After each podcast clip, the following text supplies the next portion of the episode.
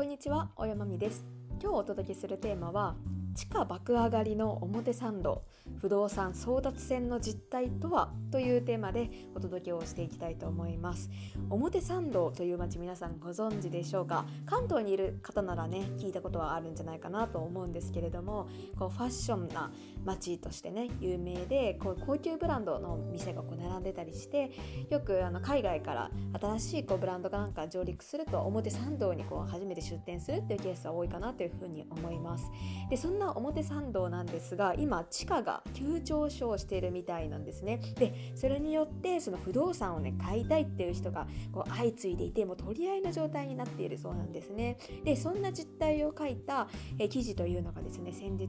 東洋経済オンラインの方に載っていてその記事がすごく面白かったので今回はその記事に基づいて、え不動産のその表参道の実態というところでお届けをしていきたいなというふうに思います、え記事の方は概要欄の方に貼っておきましたので、え文字で読みたいという方はぜひそちらも、えー、とご参考になってみてください、えー、とそれではですねまずはじめに、えこちらの今不動産争奪戦の実態についてねお話をしていきたいわけなんですけれども、えこちらの記事の冒頭にこんなことが書いてありました。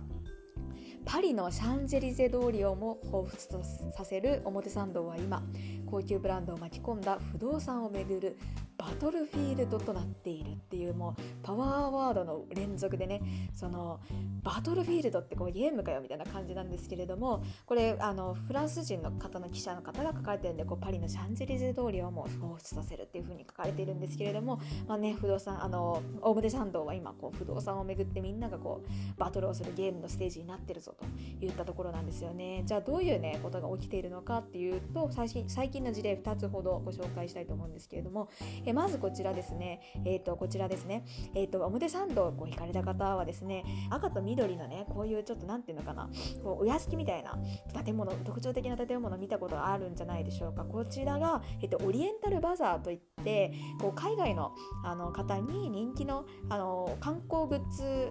向けのお店みたいなんですね。私全然知らなかったんですけどこの建物なんだろうなんかなんか宗教施設かなみたいなこと思ってたんですが、え、こちらの、えー、立派な建物もですね今ちょうど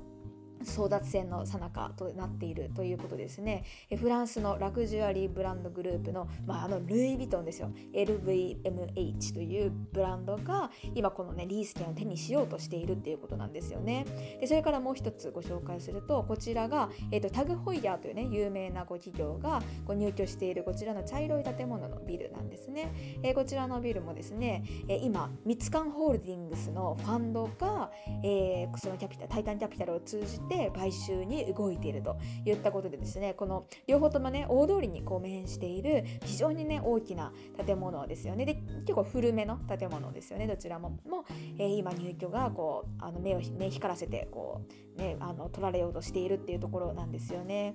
じゃあねこれなんで今この表参道に視線が集まっているのかというところね次見ていきたいんですけれども、えー、今、えー、不動産の取り合いになっている取り合いをしているのは、ね、どこかというと、まあ、先ほどの例もねあの類あの同じなんですけれどもヨーロッパを中心とする高級ブランドの出店意欲が高まっているってことなんですよね画面を見られてる方はこちらの地図ちょっと見ていただきたいんですけれどもここがね表参道の大通りでもう、丸がパパパパっていっぱい入っててでなんかここにフェンディが出店予定だとか、えー、ベネトンな店舗があってウブロが出店予定とかもうすごいこここんなに高級大通りがね高級ブランドがずらーっと並んでる通りになっているわけなんですよね。で、えー、とこちらですね。よいしょ。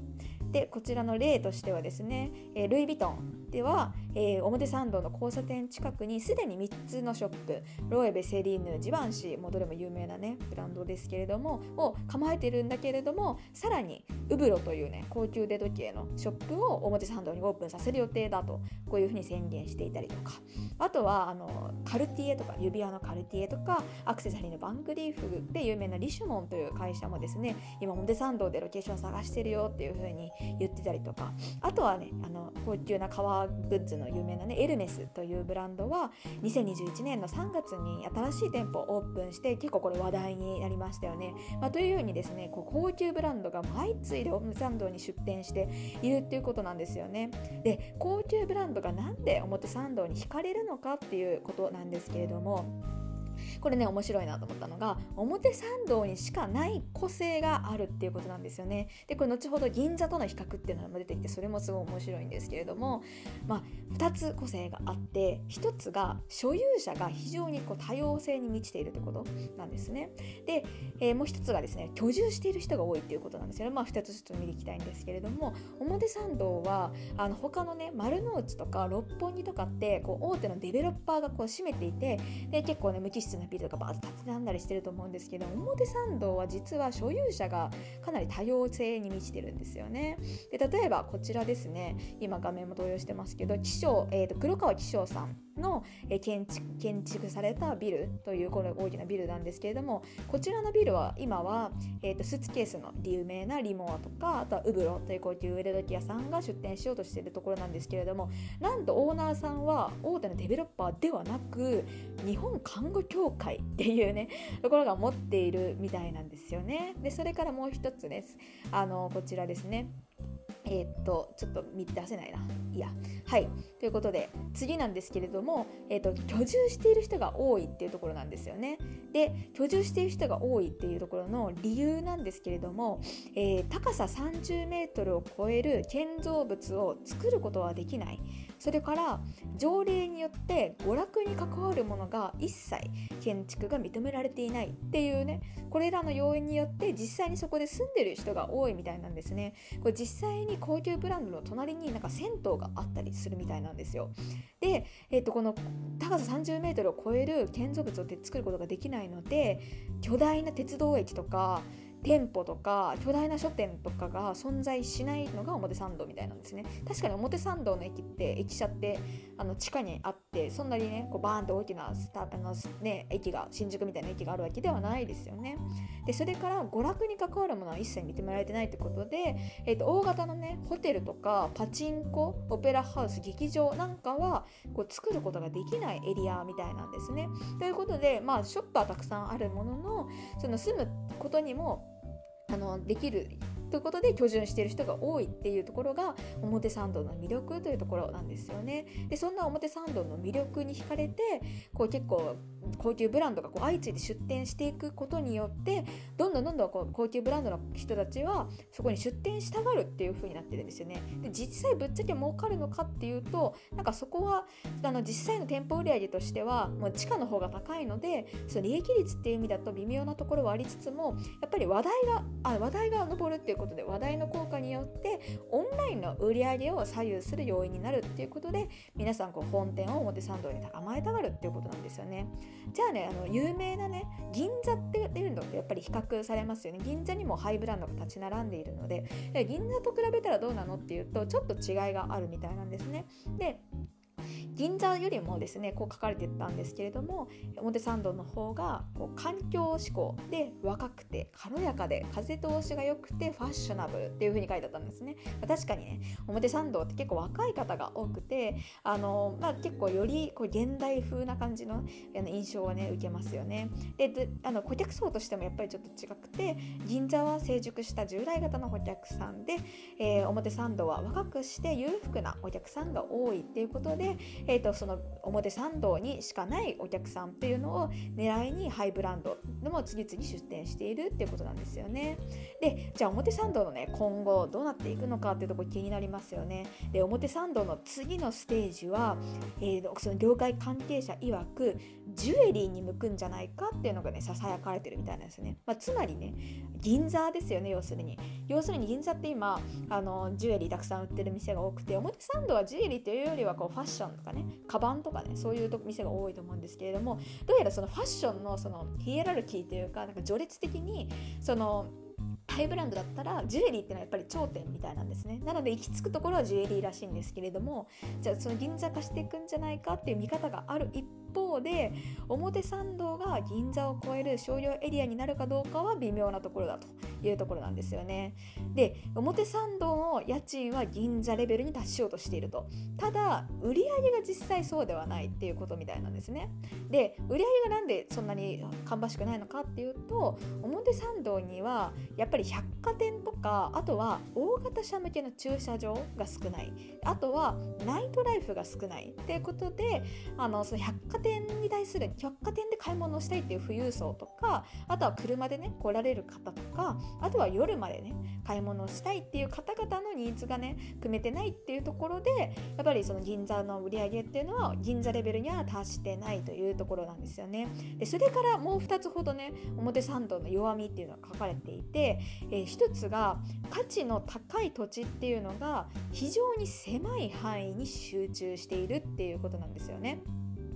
でこれちょっと固有名詞結構出てきて面白かったんですけれども高級な地区っていうのが実はこの地図ですね Google マップですけれども明治神宮前と表参道の交差点に挟まれた約 500m ここですよねここの 500m の範囲にこう集中してしまっていると。